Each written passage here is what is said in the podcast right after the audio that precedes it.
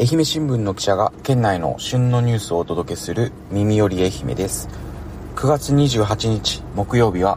八幡浜編集部の秋山優作がお伝えします。さて突然ですが皆さん海で釣りとかしたことはありますでしょうか？私は小学生の頃一時期父親と毎本当に毎週のように釣りに行っていた時期がありました。まあ大体土曜なんですけど父親が早く帰ってくるのが土曜だったこともあってあと当時は土曜も昼まで学校がありまして、まあ、小学校の授業があったんですけど小学校の授業が終わって学校から帰るとすぐに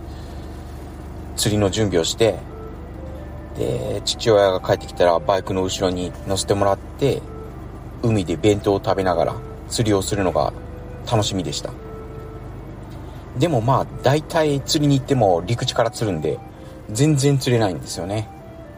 餌代とか釣りの仕掛けであったり、釣り竿であったりの値段を考えれば、もうスーパーで魚を買った方が断然安いんじゃないかと思うんですけど、まあそれでも今でも思い出す楽しかったいい思い出です。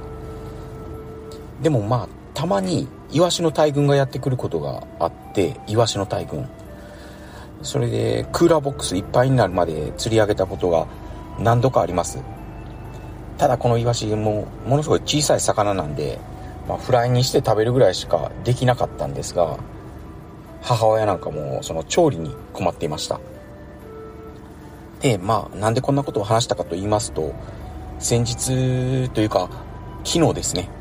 この私が住む八幡浜の市営魚市場で思わぬ魚が大量に水揚げされまして、まあ、対応に困っているようでした。ということで今日はその記事から紹介させていただきたいと思います。キハダマグロ大量、八幡浜市営魚市場枠、上海で40匹。八幡浜市の市営魚市場で9月27日、熱帯、亜熱帯の海に広く分布する天然のキハダマグロ約3トンが水揚げされました。体長2メートル弱重さ約50から80キロの大物大物約40匹がずらり並び思わぬ珍客に市場は活気づいていました。関係者によるとこれほどまとまった量が水が水揚げされるのは極めて珍しいそうです。漁場は佐田岬半島先端近くの宇和海で3隻1組で巻き網漁を操業中にキハダマグロの群れがかかったそうです。本当はハマチやタイを狙っていたそうなんですけど思わぬ大物に戦場は大いに盛り上がったそうです。魚市場では関係者が漁獲されたばかりのマグロの写真を撮るなど人だかりができ1キロ250円程度であっという間に全て競り落とされました。これほどの大物の取り扱いは稀なだけに競り落とした業者らは3人がかりで慎重に移動させるなど搬出も一苦労の様子でした。ということでこの取材させてもらったんですけどこの日は朝は取材予定がなくてゆっくりしていたらなんかキハダマグロが大量に上がっとるという噂を聞きつけまして、まあ、記事にするかどうかも分からずとりあえず魚市場に向かいました。そしたら実物を見たらやっぱり迫力があるんですよね。なんとか写真だけでもこう、紙面で紹介できんかなと思いながら、写真を撮りながら話を聞いていたら、八幡浜漁協の市場課長なんかもこんな光景初めてやと言っていて、また、その市営魚市場では、大型の魚を運送するための大型の発泡スチロールなんかも準備されてなくて、競り落とした業者らも対応に、うん、苦労しているようでした。まあ、そんなこともあって記事にしようと思ったんですけど、ただ漁師の方なんかは水揚げしたらもうすぐに帰ってしまうんで、なんとか船長をこう探し出して捕まえて話を聞かさせてもらいました。で、このキハダマグロを漁獲した船長は、今までにも太平洋沖でキハダマグロが取れることはあったそうなんですけど、まあ、こんなにまとまって金塊で取れるとは思わんかったと満足げな様子でした。で30年近く市場を見てきた八幡浜漁協市場部の課長は最近はマグロが餌とするイカや小魚などの水揚げは少ないそうで、まあ、餌を追って上海に入ってきたんじゃないかとかあと温暖化の影響もあるかもしれないと話していました。続いては中国が水産物を禁輸してからの1ヶ月が経過した愛媛県内の影響について記事を紹介します。東京電力福島第一原発処理水の海洋放出を受け中国が日本産水産物の輸入を全面停止してから約1ヶ月が経過しました。愛媛県内の水産業にもじわりと影響が出始めています。宇和島市でブリやシマアジマダイの養殖や輸出を手掛ける水産商社では中国税関当局が日本からの輸入水産物に全面的な放射線検査を始めたのと同時期の7月上旬頃中国からの注文がストップしたそうです。台湾やタイなどでも処理水を不安視する向きがあり売り上げが落ち込んでいるそうです。この水産会社の取締役は輸出が水揚げ地で取引される値段の浜値をリードしてきた側面があるんで金融で値崩れが起きることが心配と話していました。この水産会社によると取引のなかったインドや欧州への販路開拓を模索しているそうです。今後については中国がいいビジネスパートナーに変わりはない。早期の問題解決を期待していると話していました。別の南予の水産会社社長は地元市場の水揚げ量が減っていることから自社にはほとんど影響は出ていないとした上で同業者は赤赤エの輸出を止めていると聞いた。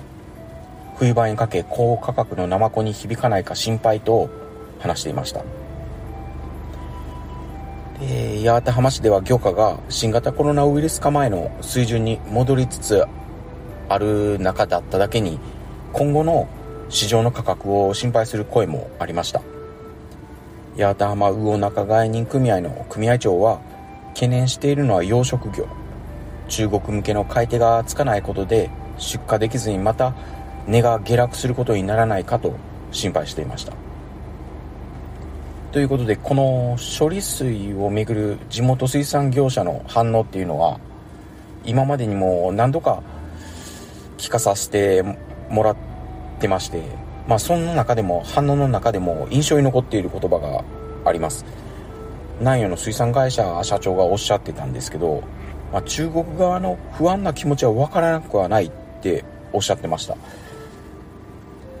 うんこの自分の会社にも影響が及びかねない事態にもかかわらず中国側の対応をただの嫌がらせと捉えない言葉でまあ海をなりわいにする水産業者から見たらこういう考え方もあるんだなと改めて感じました。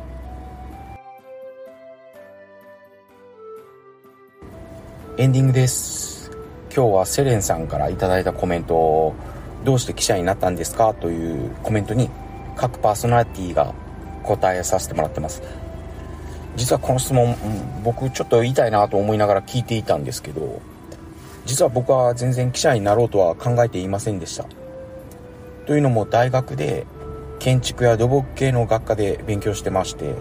なので進路はまあ同じ学科の友達なんかはゼネコンや設計コンサルとかあと技術系の公務員などを志望する人が多くて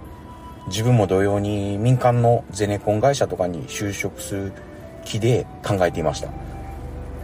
ただまあ以前この音声メディアで話したことがあるんですが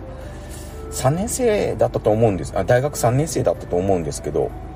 大手ゼネコンでインターンシップを経験して、まあ、そこでの生活が宮崎県の山奥で揚水発電所の建設現場だったと思うんですけど、まあ、具体的には早朝のラジオ体操から始まって現場工事の現場工事の工程確認や打ち合わせとかあと工事の進捗状況の報告とか。まあ当然私は当時ついて回るだけだったんですが本当に大変そうで若い人なんかは夜遅く帰ってから国家資格取得のための勉強を続けなければいけないといった毎日で、あと生活も当然山奥なんで、現場に建てられたプレハブ小屋みたいなところで寝泊まりして、まあ綺麗ではあったんですけど、食事も食堂のご飯を食べる毎日で、本当に大変そうでした。で若い人は現場で経験を積むために大規模工事があるところの移動を繰り返すなんかも聞いて、まあ、進路選択に気持ちが揺らいでしまったところがあります。まあ、そんな中で地元の愛媛新聞社に応募したら技術系の社員として採用されました。なので入社してから10年ぐらいは、10年ちょっとは本社の中で図表や図表とかグラフィックの作成とか、あとシステム部では記者が使うパソコンの設定とか、社内ネットワークの仕事をもうほんとちょこっとだけですが、ネットワークのこともよくわからず、まあ仕事をしていました。で、内勤の仕事を続ける中でもまあ、その記者の同期の話とか聞くたびにちょっと大変そうなんやなと思いよって、記者にはできるだけなりたくないなと思っていたんですが、ある時、ちょうど4年前ぐらいですね。4年前ぐらいに本当に急に移動を命じられまして、まあ、記者をすることになりました。なので、ぶっちゃけて言いますと、その入社の動機も記者としての動機もあまりないんですが、こう、なさ、流されるがまま今に至ってます。まあ、でもそんな中でも、ただ記者になってから思うのは、意外と面白いなと思ってまして、割と自分でやりたいと思った取材もさせてもらいますし、いろんな現場を見て話を聞かさせてもらえるっていうのは記者だからこそできる、記者だからこそさせてもらえるので、まあそういった面でもやりがいは感じています。ただ、やはり聞きにくいことを聞きに行ったり、あと急にめっちゃ忙しくなったりとか、あと分かりにくいことを分かりやすく伝えようとして苦しむこともあるんですが、まあそれはそれで楽しいかなとも感じてます。なので、とりあえず、あまり動機といったものはないんですが、こういった記者も最近は増えていますよということを知っていただけたらと思います。ということで、明日金曜日は、新居浜編集部の石川美咲さんが担当します。今日も最後まで聞いていただき、本当にありがとうございました。ではまた明日も聞いてください。